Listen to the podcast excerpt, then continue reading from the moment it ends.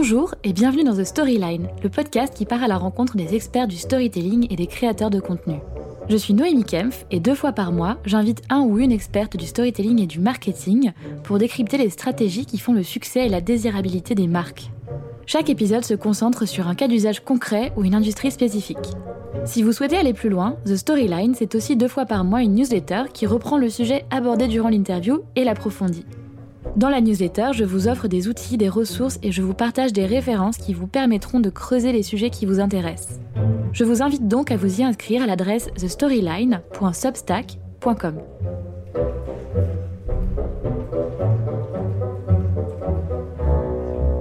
Aujourd'hui, je reçois Julie Charrier, brand designer et fondatrice du studio KI. Avec elle, on discute du vaste et ô combien important sujet de l'ADN d'une marque, aussi appelé plateforme de marque.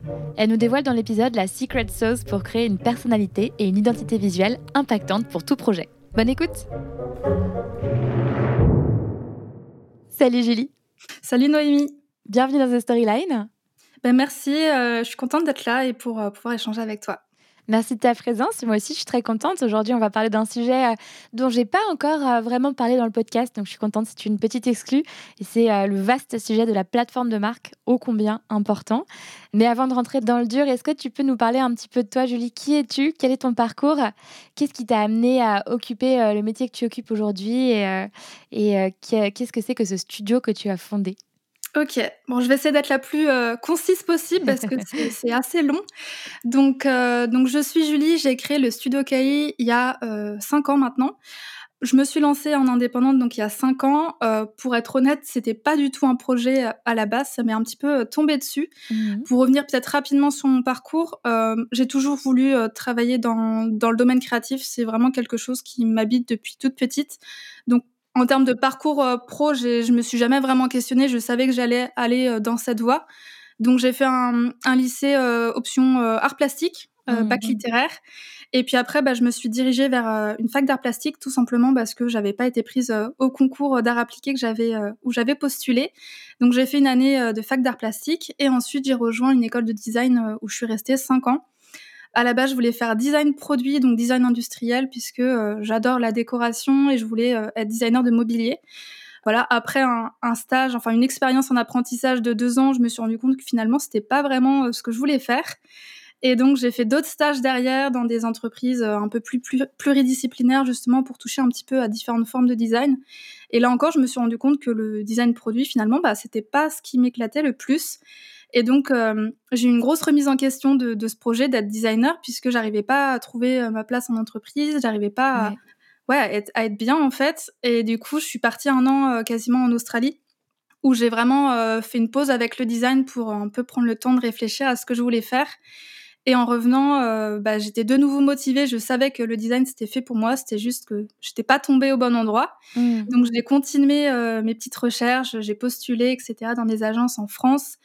Et puis, bah, comme 95% euh, des étudiants qui postulent, euh, bah, soit on n'a pas assez d'expérience, euh, ils prennent quelqu'un qui a plus d'expérience. Donc, c'était très compliqué pour moi de trouver quelque chose. Et à ce moment-là, en fait, j'ai un ami qui lançait sa boîte, qui avait besoin d'un logo, d'un site, et donc qui a fait appel à moi en me disant, bah voilà, j'aimerais bien que tu bosses sur tous ces éléments-là. Est-ce que tu es ok? Et je me suis dit, bah ouais, je vais tenter. Et donc, c'est comme ça que je me suis lancée avec bah, le statut d'indépendant et que j'ai mis un premier pied là-dedans. Trop bien. Donc, euh, du coup, euh, bah, depuis, oui, ça fait cinq ans que je suis à mon compte. Euh, je regrette pas du tout. Je sens que c'est vraiment ce qui est fait pour moi parce que ça me permet bah, de travailler avec euh, des marques qui partagent mes valeurs, où je fais des, des chouettes projets, où je peux mmh. vraiment appliquer ma sensibilité, chose que je trouvais qui était assez difficile en agence, où on doit quand même assez être, enfin, on est assez restreint, je trouve, par par l'environnement de l'agence, par les clients aussi mmh. qu'on avait en agence, et c'était pas du tout en adéquation finalement avec mes valeurs. Donc là, moi, c'est un vrai bonheur bah, de travailler avec des marques qui me ressemblent, que j'aime, qui, comme je disais, partagent les mêmes convictions, et ça me permet vraiment bah, de créer des identités qui euh, qui fonctionnent et qui, euh, qui sont bien construites parce que le projet me plaît euh, à la base. Trop bien. Bah écoute, c'est marrant, c'est des coïncidences heureuses, finalement, des hasards heureux euh, qui font qu'on se retrouve là où on est. Moi aussi, quand je me suis lancée euh, à mon compte et que j'ai commencé à écrire des articles, je pensais pas du tout euh, rester indépendante. je me suis dit, c'est juste quelque chose que je vais faire pendant quelques semaines. Et puis, ça m'a tellement plu que quatre ans plus tard, nous voilà au micro de, de ce podcast. donc, donc, chouette, on ne sait jamais ce qui peut nous arriver. et ce que j'ai trouvé super intéressant quand je t'ai rencontré, c'est que tu m'as un peu parlé de ton approche. Et en effet, tu, tu te positionnes sur vraiment la, la création d'identité euh, et d'univers visuel pour euh, les clients avec qui tu travailles, mais tu mets également beaucoup d'importance dans euh, le fait de définir une plateforme de marque et donc vraiment en amont de cette identité visuelle, de vraiment travailler sur l'identité au global de la marque euh, avec qui tu vas bosser. Et ça, c'est quelque chose que finalement, euh, dans lequel je me retrouve beaucoup parce que moi, quand je travaille sur des stratégies de création de contenu, des stratégies de communication, de marketing, je dis toujours aux entrepreneurs avec qui je bosse ou aux marques que c'est impossible de créer une bonne stratégie qui soit impactante, efficace, alignée et cohérente sur tous les canaux si tu n'as pas cette identité de base, cette plateforme de marque, comme, euh, comme je l'appelle, qui est claire, bien définie et sur laquelle on a pris du temps en amont. Mm. Du coup, c'est de ça que je voulais parler avec toi aujourd'hui. et euh, bah, du coup, la première question, c'est euh, toi, quand tu, euh, en tant que brand designer, quelles sont tes responsabilités? Qu'est-ce que tu fais? Comment tu bosses avec tes clients? Qu'est-ce que tu, que tu mets en place pour eux? Ok.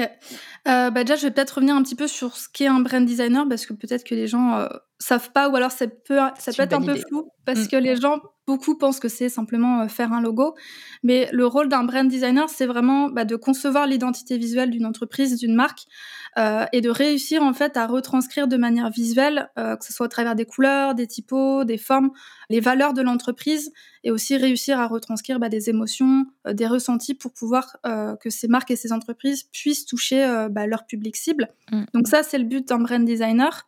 Comme tu l'as souligné, euh, la partie stratégie, je trouve, est très importante parce que moi, je me suis rendu compte à mes débuts, bah, quand j'ai commencé, euh, je faisais que cette partie en fait visuelle et bah, je me rendais compte que je créais des identités finalement qui n'étaient pas vraiment basées sur des choses très concrètes. On demandait à son client, euh, voilà, de nous citer les valeurs de sa boîte, qui sont les clients à qui il s'adresse, mais ça allait jamais plus loin. Et je trouvais qu'il manquait quelque chose pour que l'identité soit beaucoup plus forte, qu'il y ait plus de profondeur.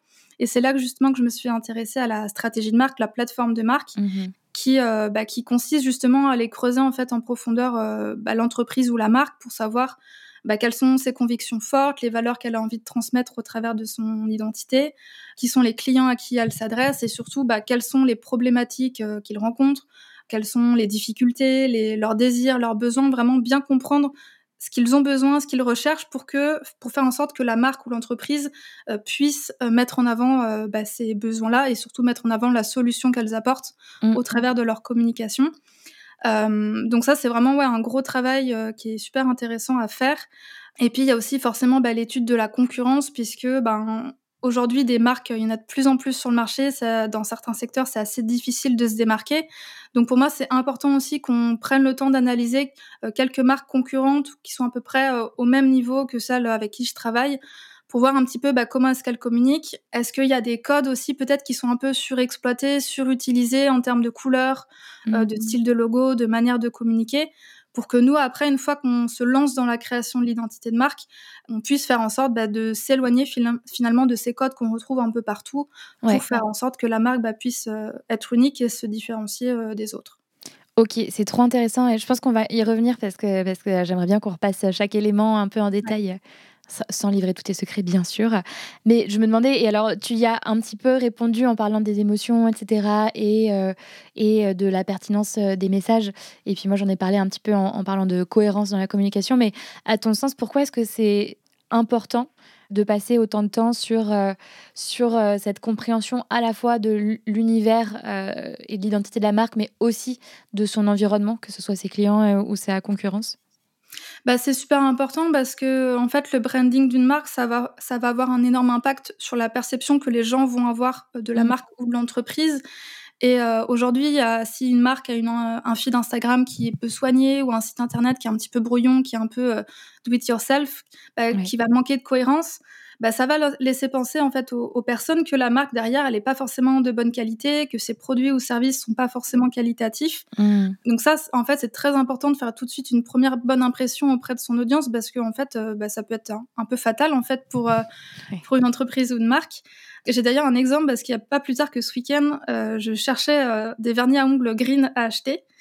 Et donc j'ai consulté plusieurs euh, sites internet et je suis tombée sur deux sites de deux marques qui ressortaient le plus dans mes, dans mes recherches. Et en fait, j'ai commandé auprès de la marque qui avait l'image de marque la plus travaillée parce que c'est celle qui m'a le plus inspiré confiance. Voilà, tout le parcours client était hyper qualitatif. On sentait que tout était bien pensé. Et l'autre marque, pourtant, était très connue, à, travailler avec des, personnes connues. Mais je trouvais que le mmh. logo faisait un peu plus cheap, le site était un peu moins travaillé, on était moins plongé dans cet univers. Et du coup, ça m'a moins inspiré confiance et ça m'a pas donné envie d'acheter auprès de cette marque. Et peut-être que les gens se disent, bah, c'est la déformation professionnelle. Alors, je pense que oui, ça, ça, c'est forcément pris en compte. Mais euh, très honnêtement, en fait, c'est juste humain. Et je pense que les gens mettent pas forcément, enfin, font pas forcément le lien entre un site mal construit, un feed Instagram pas soigné et l'image de marque. Mais si des gens vont sur un site et qui se disent ouais c'est pas très clair, euh, le parcours il est pas simple, mmh. euh, j'ai du mal à comprendre ce que vend la marque, bah, tout ça c'est des éléments qui montrent que en fait euh, l'image de marque en amont a pas été bien travaillée, pas été suffisamment travaillée. Donc les gens euh, on va dire qu'ils sont pas designers, vont pas forcément faire le lien avec le branding, mais c'est tout l'intérêt en fait d'un brand designer, c'est de faire en sorte que toute l'expérience client soit la plus optimale possible, mm. la plus fluide possible, pour qu'il ait au fait aucune question à se poser, qu'il n'y ait rien qui accroche en fait dans, dans le moment où il découvre la marque, où il interagit avec, où il achète. Et justement, dès qu'il y a un truc qui accroche, bah, c'est là où le métier de, de, brand designer, de web designer est intéressant pour, euh, pour pallier en fait ces problèmes-là. Donc, mm. euh, donc ouais, c'est quelque chose en fait qui est vraiment euh, inné, enfin ouais, intuitif chez nous. C'est dès qu'il y a quelque chose qui, qui est pas mis en valeur, qui est, qui est mal fait, euh, bah, ça va tout de suite euh, faire un blocage et puis on peut du coup pas forcément avoir confiance envers la marque ou l'entreprise. Complètement. Et pour rebondir là-dessus, je me permets de compléter sur l'aspect psychologique et en tout cas perception. Et ça revient à ce que tu disais au début, qui était de créer de l'émotion. Au final, plus tu racontes une histoire, plus tu crées un univers dans lequel tu vas embarquer la personne, plus tu. Ça, c'est quelque chose que je, je, dis beaucoup quand je donne cours à des étudiants en marketing. En fait, plus tu éloignes ton client de la rationalité ou ton prospect de la rationalité et tu l'emmènes sur un terrain que toi, tu vas beaucoup plus maîtriser parce que tu vas susciter des émotions euh, que, tu, que tu contrôles, en tout cas des émotions cibles. Et ce faisant, euh, bah, tu contribues à augmenter la valeur perçue de ta marque et donc mm. de facto de tes produits ou de tes services euh, versus une entreprise qui va simplement rester dans une optique très transactionnelle, très basique même à simplement, ce qui est déjà bien, mais euh, lister les bénéfices fonctionnels de son produit. En fait, c'est quand tu commences à parler de bénéfices émotionnels et la marque rentre là-dedans que là, tu peux euh, bah, légitimement prétendre à, fixer des prix plus élevés. Et puis, il y a tellement d'exemples. je me dis toujours, pourquoi est-ce qu'on achète, pourquoi est-ce qu'on achète des smartphones à 1200 balles? C'est quand même mm. Alors qu'il y a, des, qu'il y a des, euh, des marques qui font très bien le, job de passer des coups de fil ou envoyer des textos pour 10 euh, fois moins. Pareil pour les baskets. Pourquoi acheter chez Nike alors qu'on peut aller chez, euh, chez Decat et acheter une paire à 20 euros c'est la, la, fonctionnalité, c'est la même. En revanche, toute la couche de valeur perçue, elle est très différente. Et tout ça, c'est, à mon sens, la marque. Je trouve mm. ça assez passionnant. Oui, et puis ça, c'est aussi quelque chose qu'on voit énormément bah, dans les supermarchés entre euh, pour un même produit, je euh, je sais pas, des pâtes entre les premiers prix et puis les, les pâtes euh, haut de gamme, bah, on va voir que le packaging n'est pas du tout travaillé de la même manière et, et forcément, on va être attiré plus vers l'un que vers l'autre, et généralement bah, vers les pâtes plus haut de gamme. Très mmh. Après, bien évidemment, ça dépend toujours de son budget, mais tout ça, c'est vraiment travailler pour donner envie d'acheter tel produit parce qu'il paraîtra meilleur par rapport aux autres. Et donc ça, c'est tout le travail euh, bah, du marketing et du branding. Quoi. c'est ouf, tu as dit des pâtes et j'ai direct eu euh, le bleu et le rouge de Barilla qui sont venus dans ma tête. Je me suis dit, ah ouais, c'est dingue. réflexe carrément ancré dans ton. C'est limite dans le cerveau reptilien, quoi. Ça fait flipper. Génial. Ok, bah du coup, euh, concrètement, dans cette identité de marque, c'est quoi les différents éléments euh, que, tu vas, que tu vas regarder? Comment tu t'y prends avec, euh, avec tes clients de manière plus globale pour toi? Qu'est-ce qu'il y a dans, dans, cette, dans cette identité? Alors, bah, dans l'accompagnement que je propose, il y a du coup toute cette partie stratégie de marque, plateforme de marque qu'on voit en amont. Mmh. Euh, donc, comme je le disais un petit peu euh, tout à l'heure, il y a d'abord euh, l'étude, on va dire, de l'ADN de la marque. Donc, qu'est-ce qu'on va y mettre concrètement? Bah, Ça va être des valeurs profondes, réfléchir aux archétypes, à la personnalité de la marque. Donc, pour revenir globalement là-dessus, c'est déjà voir qu'est-ce que la marque a envie de mettre en avant comme valeur. Mmh. On va pas chercher des valeurs un peu un peu bateau, mais vraiment les valeurs profondes qui qui font que la marque se différencie, qui font aussi peut-être des fois qu'elle s'est créée et réussir bah, du coup à les transmettre, que ce soit au travers de l'identité, au travers des mots, des visuels, etc. on travaille aussi beaucoup bah, sur la personnalité de la marque. On, se, on voit ensemble en fait quelle est la personnalité qu'ils ont envie de donner. Donc si leur marque ou leur entreprise était une personne, euh, qui est-ce que ce serait? Est-ce qu'elle aurait plutôt, elle serait plutôt vue comme étant espiègle, éducative, mmh. drôle? Et donc ça, c'est très lié du coup aux archétypes de marque. Euh, donc il y en a 12. On va pas tous les citer, je pense, mais euh, pour vous en citer certains, il y a l'archétype du sage, de l'innocent, notamment l'innocent. Il y a la marque Dove, il y a la marque bah, Innocent de jus de fruits qui est aussi oui, c'est vrai. là. Euh, la marque, euh, l'archétype pardon de l'explorateur. Donc là, ça va être des marques euh, comme Patagonia, The North Face, Jeep, qui sont voilà mettent vraiment en avant ce côté aventure. Mmh, mmh, mmh. l'archétype du dominant, du créateur, de l'ange gardien. Il y a aussi le bouffon. Après, il y a souvent différents noms de marques, mais le bouffon, par exemple, c'est un archétype qui va plutôt mettre en avant le côté drôle, le côté espiègle. Et bah là, on peut penser, par exemple, à Michel et Augustin, c'est ça Ah oui, oui, exactement. On peut mettre vraiment en avant à fond le côté, euh, le côté drôle avec des blagues, etc. Et ça, c'est l'archétype qui les, euh, qui les représente. Ouais. Je, me permets de rebondir parce que je trouve ça hyper intéressant euh, parce que encore une fois, euh, par, pour, pour reboucler avec ce qu'on se disait avant sur le côté émotionnel et un peu psy, euh, les archétypes de marque, c'est en fait un concept qui a été, qui a été inventé et vulgarisé par Carl Jung, donc du coup qui était plutôt du côté de la, de la psychologie, psychothérapie, je ne sais plus laquelle, psychologie je pense, et du coup qui, dont pas mal de théories et euh, de frameworks de compréhension du monde et du cerveau humain ont été réutilisés par, euh, par les entreprises.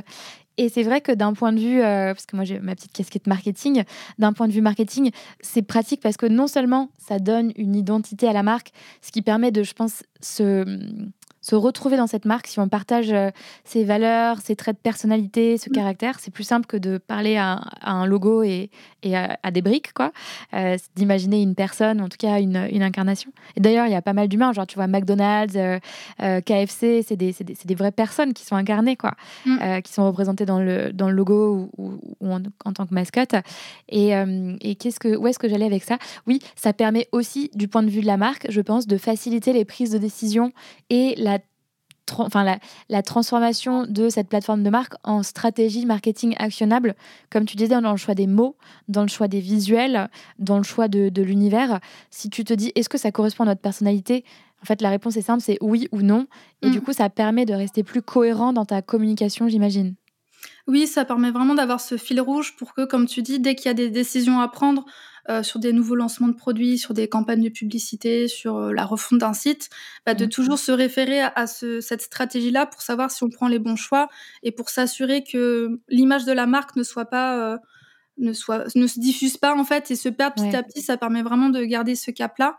et effectivement, comme tu l'as très bien dit, les archétypes et le fait de définir la personnalité de la marque, ça permet ensuite bah, aux clients des entreprises et des marques de pouvoir s'identifier parce qu'ils vont mettre en avant un certain style de vie. Euh, pour reprendre l'exemple de Patagonia et The North Face, on met vraiment en avant le côté bah, explorateur, euh, un peu euh, j'allais dire sensations fortes, mais les gens qui ont envie de dépasser leurs limites, mmh. vraiment le côté aventurier euh, au sens premier. Et du coup, bah, toutes les personnes qui vont rechercher voilà, à faire des choses un peu extrêmes vont se retrouver dans cet archétype et vont avoir envie de, d'acheter auprès de ces marques parce qu'ils ils vont se dire, bah oui, moi aussi je suis comme ça, moi aussi j'ai envie d'avoir en fait, le meilleur équipement euh, pour euh, bah, faire les différentes activités que j'ai prévues.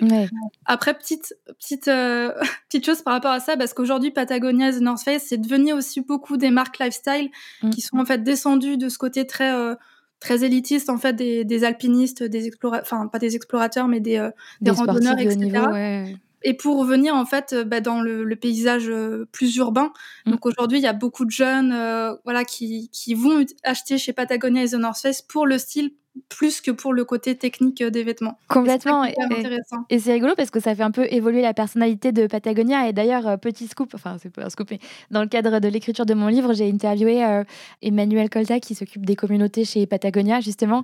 Et, et on parlait de, de, de, bah, de, la cible de Patagonia et, et des gens qui, qui, qui, vont acheter les produits. Et en effet, ils ont toute une communauté de, de sportifs, de guides de montagne, etc. Et toute une communauté urbaine qui est plus généralement sensibilisée à la cause de la nature et de la planète, et aussi des gens qui sont attirés tout simplement par le style. Et c'est rigolo parce qu'on s'est souvenu ensemble qu'il y a quelques années, finalement, Patagonia s'est vachement répandu et est devenu une énorme euh, mode, monde, ça n'a pas de sens, pardon, je ne trouve mes mots, une énorme mode à Wall Street.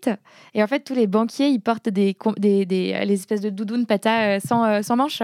Et euh, c'est trop drôle de voir à quel point parfois certains segments de consommateurs peuvent s'approprier une marque et une personnalité qui sont vraiment à milieu, parce que finalement, entre, entre le Mont Blanc et Wall Street, on est quand même genre, sur un référentiel de valeurs, d'identité, de personnalité, de, de, classe sociale un peu différente. Et, et au final, bah, c'est quand même, c'est quand même des, des gens qui se retrouvent dans leur euh, attrait pour euh, une seule et même marque. Mm. Je trouvais ça rigolo. Donc parfois, finalement, ça sort de ton contrôle, même si tu as tout bien cadré avec ton archétype. Et j'avais envie de rebondir sur... Euh, tu parlais de valeur également. Moi, c'est toujours quelque chose avec lequel j'ai plus de mal, parce que la personnalité, finalement, c'est assez simple, entre guillemets. Ça se traduit par des traits de personnalité, le choix des mots, comme tu le disais, des visuels, des actions marketing, au final, l'organisation d'événements, etc. Les valeurs, ça reste quelque chose d'un peu plus peut-être impalpable, euh, intangible. Concrètement, comment tu passes de l'énonciation de valeurs euh, phares pour une marque bah, leur représentation dans, l'identité visuelle que tu vas créer pour tes clients? Alors, je pense que ça, va dépendre des clients, mais là, j'ai par exemple une cliente en tête. J'avais accompagné une euh, créatrice de marque de maillot de bain éthique. Mmh. Et elle, une de ses valeurs fortes, c'était l'inclusivité, parce qu'elle me disait que bah, dans l'univers du maillot de bain, c'est très difficile de trouver euh, des hauts et des bas qui conviennent à tout le monde, à toutes les morphologies, toutes les tailles, etc. Donc ça, ça faisait un, petit peu partie de ces euh, chevals de bataille, mmh. de mettre en avant ce côté inclusif. Donc on l'a mis en avant à la fois dans, directement dans le logo avec la baseline, euh, mais aussi ça va être dans le choix des, euh, des visuels qu'elle va utiliser, des, des photographies qu'elle va faire de ses produits mmh. en, faisant attention bah, voilà, à utiliser des modèles euh, de toute taille, de toute ethnie, etc. pour vraiment mettre en avant ce côté inclusif. Et c'est vraiment aussi après bah, dans le discours qu'elle va avoir sur le choix des mots, vraiment mettre ce côté-là en avant qui va faire sa différence comparé à d'autres marques de maillots de bain qui qui vont être peut-être sur sur d'autres d'autres valeurs. Donc ça c'était des choses voilà qui sont important, je trouve, à retranscrire à la fois bah, dans le logo, peut-être aussi dans la création du logo. Nous, on avait créé quelque chose un petit peu organique euh, euh qui justement euh, mettait en avant ce côté un peu courbe euh, du corps de la femme qui, qui faisait que du coup, on retranscrivait cette valeur-là au travers du logo où, ça représentait un petit peu tous les corps. Euh, j'avais fait aussi une proposition avec des motifs un peu organiques qui, encore une fois, mettaient en avant ce côté-là. Mmh. Donc, pour moi, c'est ouais, des choses qu'on peut retranscrire un petit peu partout au final dans, dans la communication. Ouais, c'est intéressant. Il faut l'avoir en tête et, euh, et, du coup le garder, euh, le garder en tête à chaque fois que tu, que tu vas prendre la parole ou que tu vas utiliser un élément euh, visuel. Finalement, c'est, ça peut être ressourcé mm. partout. Et justement, alors je vais rebondir sur le logo. Et euh, je sais qu'en tant que, que, designer, tu vas hurler. Mais il y a quand même pas mal de, de, gens, que ce soit des entrepreneurs ou, non, avec qui je parle, qui parfois me tiennent un peu ce discours. Ils sont là en mode euh, oui, il faut juste qu'on se fasse un logo vite fait. on a pris une typo, on a écrit un nom. Enfin, c'est assez souvent, finalement, mine de rien, surtout quand on lance un projet, le logo, c'est un truc qu'on va un petit peu torcher, entre guillemets, si je peux me permettre, euh, parce qu'on comprend peut-être pas forcément l'intérêt d'un logo, ou en tout cas, on se dit, euh, est-ce que j'ai vraiment envie de dépenser du budget dans la création d'un logo, alors que je peux le faire euh, sur PowerPoint, avec mes deux petites mains? Je dis ça, je, caricature, hein, parce qu'on sait mmh. tous que ça devient horrible. Assez rapidement, moi, j'avais essayé de faire celui de Storyline, c'était vraiment très moche. et, du, coup, du coup, je trouve ça marrant, les gens peut-être ne, ne réalisent pas la puissance puissance du logo. Pourquoi est-ce que un logo, c'est finalement une question très très euh, naïve. Pourquoi est-ce que c'est aussi important le logo? Quelle est euh, la place du logo dans l'univers de la marque? Bah, le logo, il est important au même titre que euh, travailler tout l'univers au global. Mais le, logo, ce qui est intéressant avec cette partie-là, c'est que c'est ce qui va permettre d'identifier la marque. Mm. Le fait d'avoir un logo euh, fort et propre à la marque, ça va faire que dès qu'on va voir en fait par exemple une vignette de photo de profil, on va tout de suite reconnaître que c'est la marque. C'est en fait l'objectif principal du logo, c'est de rendre l'entreprise identifiable. Après, bien évidemment, juste travailler son logo et pas du tout travailler son univers de marque autour, donc pas travailler euh, sa palette de couleurs, euh, ses typographies, ses visuels, bah ça va servir à rien. Et ça, c'est vrai que c'est souvent quelque chose que, que les gens peuvent penser, c'est qu'ils veulent juste travailler leur logo mais pas forcément aller plus loin. Mmh. Donc là, c'est, bah, c'est, en fait, je pense aussi notre rôle en tant que brand designer de, d'un petit peu d'éduquer en fait les clients sur le fait que le logo, au même titre que les autres éléments de l'identité visuelle, sont tout aussi importants bah, pour réussir à créer cet univers qu'on parlait tout à l'heure, qui va transporter les gens, qui va mmh, faire que les mmh, gens vont s'identifier, parce que encore une fois, un logo seul, en fait, ça ne va rien apporter si ce n'est la, fierté d'avoir son logo. Mais c'est pas ça qui va faire qu'on va réussir, voilà, à inspirer la confiance de ses clients. Et euh, je prends par exemple l'exemple parce que c'est ce qui me vient en tête de des influenceurs aujourd'hui qui ont beaucoup d'impact sur les gens. Il y en a aucun qui ont des logos, mais ils ont travaillé cet univers euh, visuel au travers des photos qu'ils vont euh, poster, des mises en scène, etc. Et c'est ce qui fait que les gens se connectent à ces personnes-là. Donc c'est pour ça, faut vraiment réfléchir à ça dans dans son ensemble pour réussir à, avoir une bonne image de marque euh, qui soit impactante et solide. Mmh. Oui, et puis finalement, quand tu regardes les créateurs de contenu, à contrario, eux souvent euh, se créent des logos. Enfin, tu regardes mmh. euh, Alexis de Tribune Valentin de, de Source Writing, etc. C'est parce que bon, ils créent, ils créent un univers de marque qui va un peu au-delà de leur personnalité, mais c'est une autre manière de, de faire. Mmh. The Storyline a un logo également, j'allais dire. Très basique, c'est juste écrit The Storyline. J'avoue, je suis vraiment une très mauvaise élève. Je suis désolée. Le cordonnier est mal chaussé, comme d'habitude, mais euh, on, y remédiera bientôt. et à contrario, c'est marrant parce que je trouve que quand certaines marques sont bien installées, etc., potentiellement le changement du logo, ça peut être un peu une tannée. J'ai l'impression que c'est un peu une affaire d'État.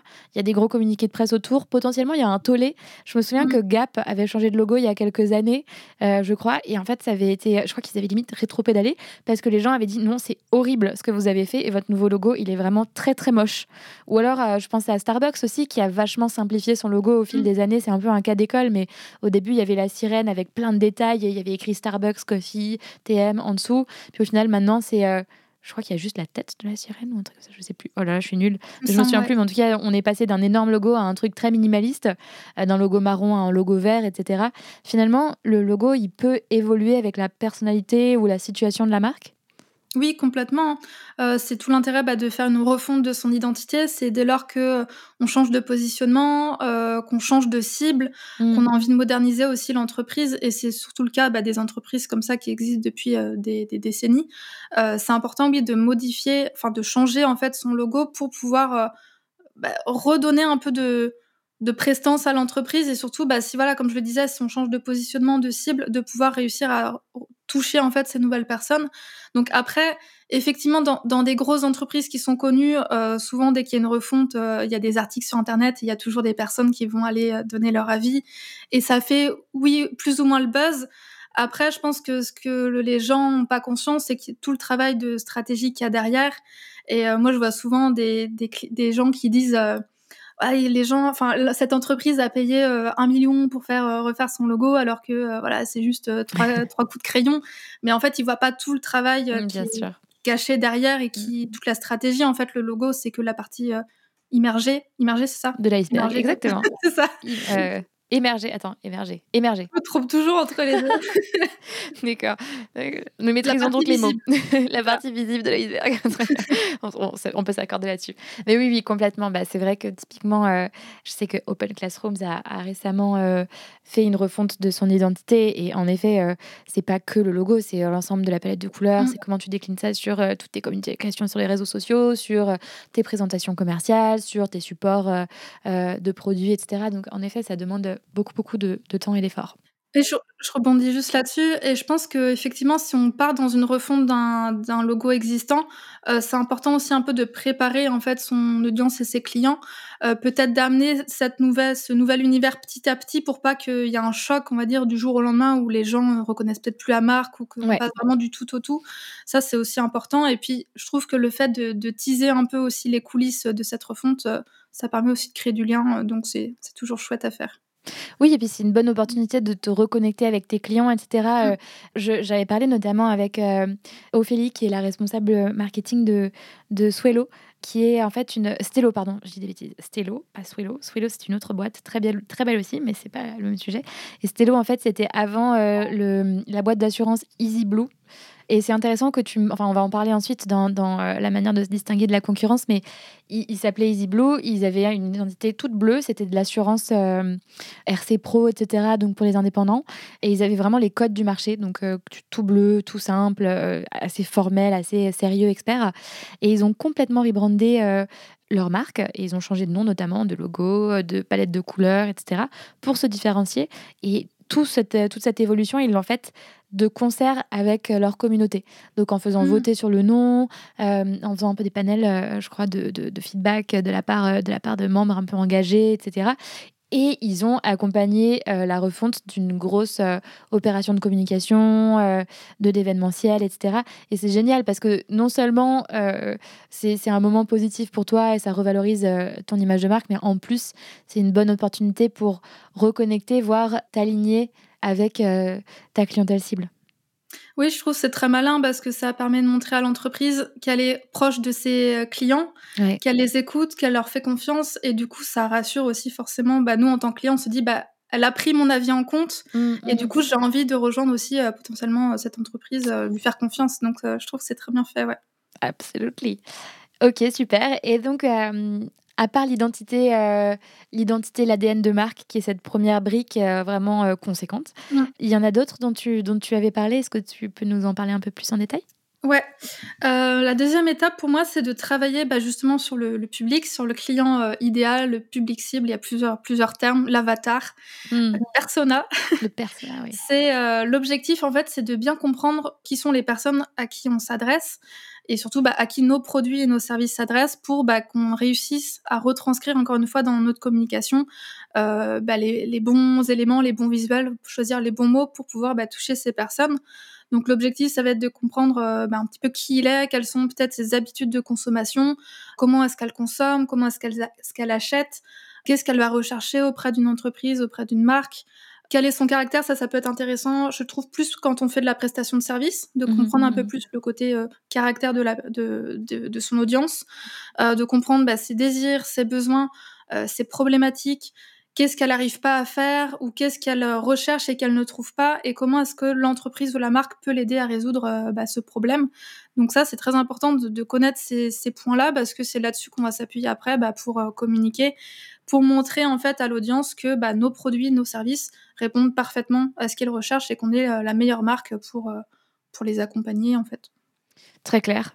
Donc en effet, heu, ça rejoint le travail, heu, de définition du persona, heu, qu'on fait en marketing, quand on quand on prépare, une stratégie de contenu, ou une stratégie marketing globale, Mmh. et là-dessus, est-ce que tu as des tips particuliers, des choses, qui vont être importantes à garder en tête et qui vont influencer peut-être l'identité, de la marque après? Ou Je trouve que c'est des choses qui peuvent influencer effectivement l'identité en tant que telle, mais après c'est plus dans la manière de communiquer, dans le choix des mots, heu, Mmh. dans la création de contenu qu'on va faire sur les réseaux.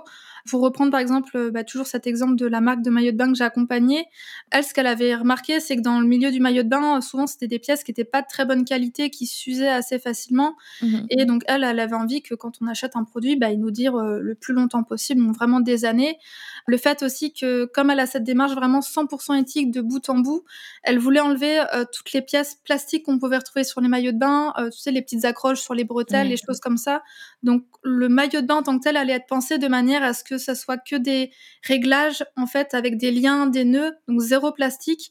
Elle voulait aussi enlever, bah, toutes les mousses qu'on peut retrouver, heu, sur les coques pour enlever, bah, tous ces petits déchets de de microplastiques en fait qui sont, Mmh heu, mh. qui se, bah, qui se dégradent en fait avec le temps et qui se qui, font partie en fait de ces, de ces petites mousses. Donc vraiment là, c'était plus le produit en tant que tel qui était travaillé autour de, de cette envie, enfin cette valeur forte d'éthique. Et après, dans la communication, bah, ça va être au niveau bah, du choix des mots, de comment montrer en fait qu'on est différent des autres marques de maillot de bain sur le fait qu'on qu'on ait réfléchi à tous ces éléments-là pour euh, proposer la pièce la plus, euh, la plus durable et éthique possible. Mmh euh, après, dans le logo en tant que tel, c'est pas forcément des choses super évidentes à retranscrire. Bien sûr. Et puis, je pense que ça s'y prête pas forcément. Mais c'est plus, voilà, après, je pense pendant dans le discours et puis dans la création de contenu sur les réseaux, tu vois, d'expliquer pourquoi est-ce qu'on est parti sur un maillot de bain sans, sans mousse, etc. C'est plus là-dessus que c'est intéressant pour le client. Carrément. Non, mais je te posais la question parce que, en fait, je trouve que dans, le, dans la, création de contenu, la communication, en effet, il y a quand même cette optique de je comprends, euh, j'essaie de comprendre ma cible pour adapter mon discours à, cette cible, alors que l'identité, c'est censé être un truc qui représente toi, ta personnalité en tant que marque, mais qui mm. doit aussi être un reflet assez. Euh, euh, assez, assez franc de la personnalité de, tes, de, tes, de ta clientèle cible. Donc, je trouve que, enfin, je sais pas si c'est difficile ou pas, mais je me dis que c'est peut-être difficile de poser le curseur entre euh, ce que toi tu représentes, ce que tu es, euh, ton identité, et euh, ce que tu veux faire rayonner ou ce que tu veux que ton audience perçoive. Et la personnalité de ton audience, tu vois. Enfin, et après, peut-être que les deux sont similaires, mais tu peux pas non plus t'affirmer trop parce que tu peux, j'imagine, perdre l'adhésion de certains, certains prospects. Ouais, je pense que c'est ça, c'est trouver un petit peu cet équilibre et réussir à à, dire suffisamment de choses qui vont parler à son audience. Et aussi, je pense qu'une chose qui peut être peut-être un peu difficile, c'est en tant que fondateur ou fondatrice, de mettre un peu alors je sais pas forcément sa personnalité de côté, mais je pense que c'est pareil, c'est trouver un peu ce juste milieu entre montrer de sa personnalité, mmh. mais pas non plus se montrer de trop, parce que ce qui est important, c'est de montrer la, marque et les produits. Euh, là où je trouve qu'en tant que prestataire de service, c'est beaucoup plus simple de le faire parce que on vend, on se vend soi et on vend ses services. Donc là, euh, montrer sa personnalité, ça a tout intérêt. Mmh, Pour mmh, autant, je trouve quand même dans les marques de produits, c'est intéressant quand le fondateur et la fondatrice montrent euh, qui il est, un petit peu, voilà, sa personnalité, parce que c'est ce qui va permettre de s'identifier à la fois au créateur et à la fois à la marque. Et donc ça, ça peut aussi pas mal jouer. C'est trop bien. Et tu parlais de du coup euh, de, de, de, comment euh, comment parler, euh, comment comment créer des produits qui se différencient de la de la concurrence. Et si je dis pas de bêtises, c'était ta troisième brique de, de l'identité, enfin de la, de la de la plateforme de marque. Et par rapport à cette brique là, bon bah j'imagine rien de rien d'incroyable. Enfin si ce n'est comprendre quels sont les codes du marché. mais en fait ma question c'est surtout si jamais un marché euh, a des codes, et c'est vrai que dans certains univers, il y a des couleurs euh, qui se retrouvent, par exemple dans la santé euh, du vert, dans l'assurance du bleu, parce que ça évoque certaines émotions, etc. Est-ce que c'est pas dangereux, au contraire, de briser cette règle tacite et d'aller, si par exemple tu es dans la santé et que tu fais du rouge, est-ce que c'est pas un peu risqué? Peut-être que c'est pas l'idée finalement derrière l'identité de marque, mais quel est, quel est le, enfin pareil, où placer le curseur entre se distinguer euh, et prendre le risque d'être mal perçu mmh. Bah, là encore une fois, je pense que c'est une question d'équilibre. Euh, nous, notre objectif avec mes clients, c'est de les aider à se démarquer dans leur marché, mais ça va être de les aider à se démarquer sur certains points en particulier. Et mmh. l'objectif, c'est pas de, de se démarquer sur tout, parce que sinon, effectivement, les gens vont être perdus et vont se vont même pas peut-être se dire ah bah c'est une entreprise euh, de, de service à la personne ou c'est une marque de, de shampoing. Ils vont ils vont pas mmh. du tout percevoir ces éléments-là. Donc l'intérêt, ça va être de, trouver sur quel aspect se différencier sans non plus perdre euh, le consommateur. Euh, j'ai un exemple très concret en tête d'un projet que j'ai fini il y a peu de temps où j'ai accompagné un, consultant en gestion d'entreprise qui aide les entreprises à euh, optimiser leur activité, optimiser leurs finances, etc. Donc on est sur un domaine quand même très très connoté, voilà, avec des, souvent des identités visuelles assez austères, euh, assez classiques. On est sur du bleu foncé, du gris, euh, des choses assez carrées euh, qui font, qui, qui donnent pas envie, hein, clairement, qui sont pas très sexy. Et comme cette, donc Florian, ce client, souhaitait toucher à la fois des entrepreneurs qui se lançaient à leur compte et des dirigeants qui étaient établi depuis déjà plusieurs années. Il avait vraiment envie de toucher du coup cette cible plus jeune, plus moderne et aussi bah, des, personnes qui n'y comprennent rien à la finance, à la gestion et qui ont besoin mmh. voilà, d'être rassurées parce que lui, dans, dans sa manière d'accompagner, c'est vraiment son, son cœur de métier, c'est d'être au plus proche de ses clients, vraiment d'être pleinement disponible pour que dès qu'ils aient la moindre question, voilà, il soit là pour y répondre. Et donc, on a regardé un petit peu bah, ses concurrents. Et on s'est dit, euh, voilà, que les identités étaient toutes faites un peu de la même manière. Bah, nous, on allait faire les choses différemment. Donc, on est parti sur une, une identité euh, un peu plus style start-up, mmh avec euh, des lettres assez impactantes. C'est dommage qu'on n'ait pas les visuels. Hein. Je, vais essayer de ça le, le, plus facilement possible. La dure réalité du podcast. Ouais. mais euh, des lettres assez euh, impactantes avec une typographie en minuscule pour mettre en avant ce côté euh, rassurant, ce mmh. côté humain. Et on est parti sur un bleu électrique assez marqué qui se dénote justement du bleu foncé qu'on a l'habitude de voir pour voilà montrer ce côté plus dynamique, plus jeune. Et ce qui était chouette, c'est quand on a dévoilé du coup son identité sur les réseaux, euh, bah moi, dans mon audience, j'ai beaucoup d'entrepreneurs qui me suivent et il y en a beaucoup qui ont commenté en disant que c'était trop bien parce que ça se démarquait de ce qu'on avait l'habitude mmh. de voir, que c'était moderne, que ça donnait envie de travailler avec lui. Et quelqu'un même en, privé m'a dit euh, ça donne envie de travailler avec lui n'importe que n'importe qui d'autre parce que son identité mmh, est mmh, tellement accueillante, invitante que du coup ça inspire confiance. Et c'est là, je trouve, tout l'intérêt de, de faire ce travail de branding. Et du coup, voilà, c'est une manière qu'on a pu trouver de se démarquer au niveau de son identité et après dans sa manière de communiquer, bah, bien sûr, il reste quand même dans les codes de son secteur, mmh. mais toujours avec euh, cette envie de pouvoir vulgariser son métier pour que les gens euh, bah, comprennent bien ce qu'il fait. Parce que moi, la première, hein, quand je discute avec un compta, euh, j'y comprends rien parce qu'ils utilisent tous leur jargon. Donc là, c'était aussi notre travail bah, dans le choix des mots, de vraiment simplifier au maximum son discours pour pouvoir réussir à toucher ces personnes. Ok, donc ne pas aller complètement à l'encontre des codes de son secteur, mais plutôt se les approprier et jouer avec. Euh, très belle, très belle leçon. Ah, génial. Euh, je vois que le temps tourne. On ne va pas le temps passer quand on s'amuse. J'avais peut-être une dernière question euh, pour toi, mm. qui a plutôt trait au futur de cette profession, vu qu'en ce moment tout le monde s'excite un peu autour des outils d'intelligence artificielle, ChatGPT notamment depuis depuis un petit bout de temps, mais avant ça, il y a eu Dali qui a eu sa période de, gloire et qui permet de finalement euh, sortir euh, euh, des visuels en quelques secondes sous n'importe quel style, etc. Comment est-ce que tu penses que ton métier va évoluer sous l'impulsion de ces outils? Est-ce que c'est quelque chose qui t'inquiète? Est-ce que pour toi, parce qu'il y a plein de gens qui sonnent un peu la, la sonnette d'alarme de manière complètement alarmiste, les designers vont disparaître, les créateurs de contenu vont disparaître. Comment tu te, comment tu te positionnes par rapport à tout ça? Qu'est-ce que tu en penses, toi? Alors, je suis pas méga calée sur le sujet, je dois dire, mais pour le moment, ça me fait pas tellement peur parce que, euh, alors certes, je trouve que ces outils sont intéressants bah, pour euh, les entreprises qui ont envie d'avoir, bah, comme on, on, lisait, un logo, mmh. euh, pour voilà avoir une identité, pour se lancer rapidement. Je trouve que voilà, si on, on voit pour le moment le travail du branding juste autour du logo et qu'on a juste besoin d'un logo, bah voilà, ça permet de, de faire le job clairement. Mmh. Mais si une entreprise a vraiment envie de, se différencier, d'avoir quelque chose d'unique qui va sortir du commun, et surtout s'il veut qu'il y ait une vraie réflexion en fait derrière, bah là l'humain fait la différence. Et pour moi, c'est pas possible qu'une machine puisse être, enfin, être comparée, tu vois, à un humain. Mmh. Si on reprend exemple, je sais pas, d'une IA qui va faire le logo d'une entreprise. Euh, euh, jaune parce qu'elle veut exprimer la joie, bah voilà, c'est un peu bateau, c'est un peu raccourci.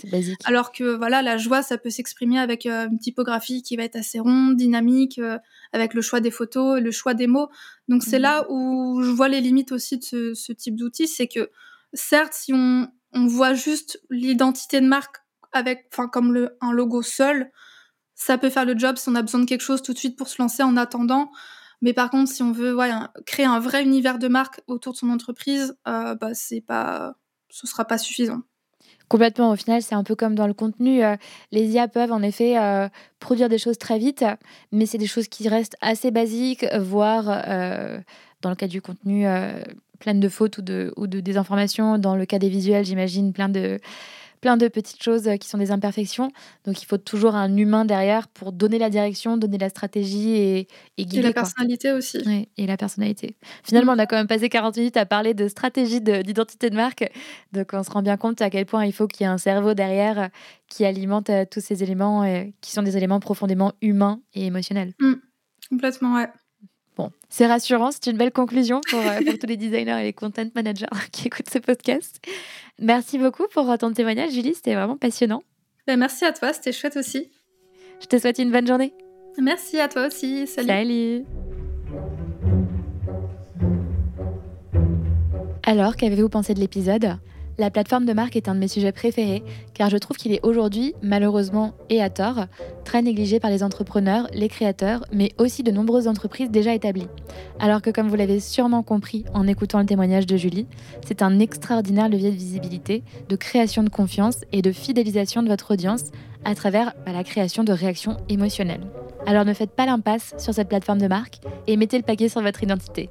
Je vous laisse réfléchir à tout ça et je vous dis à très vite dans The Storyline.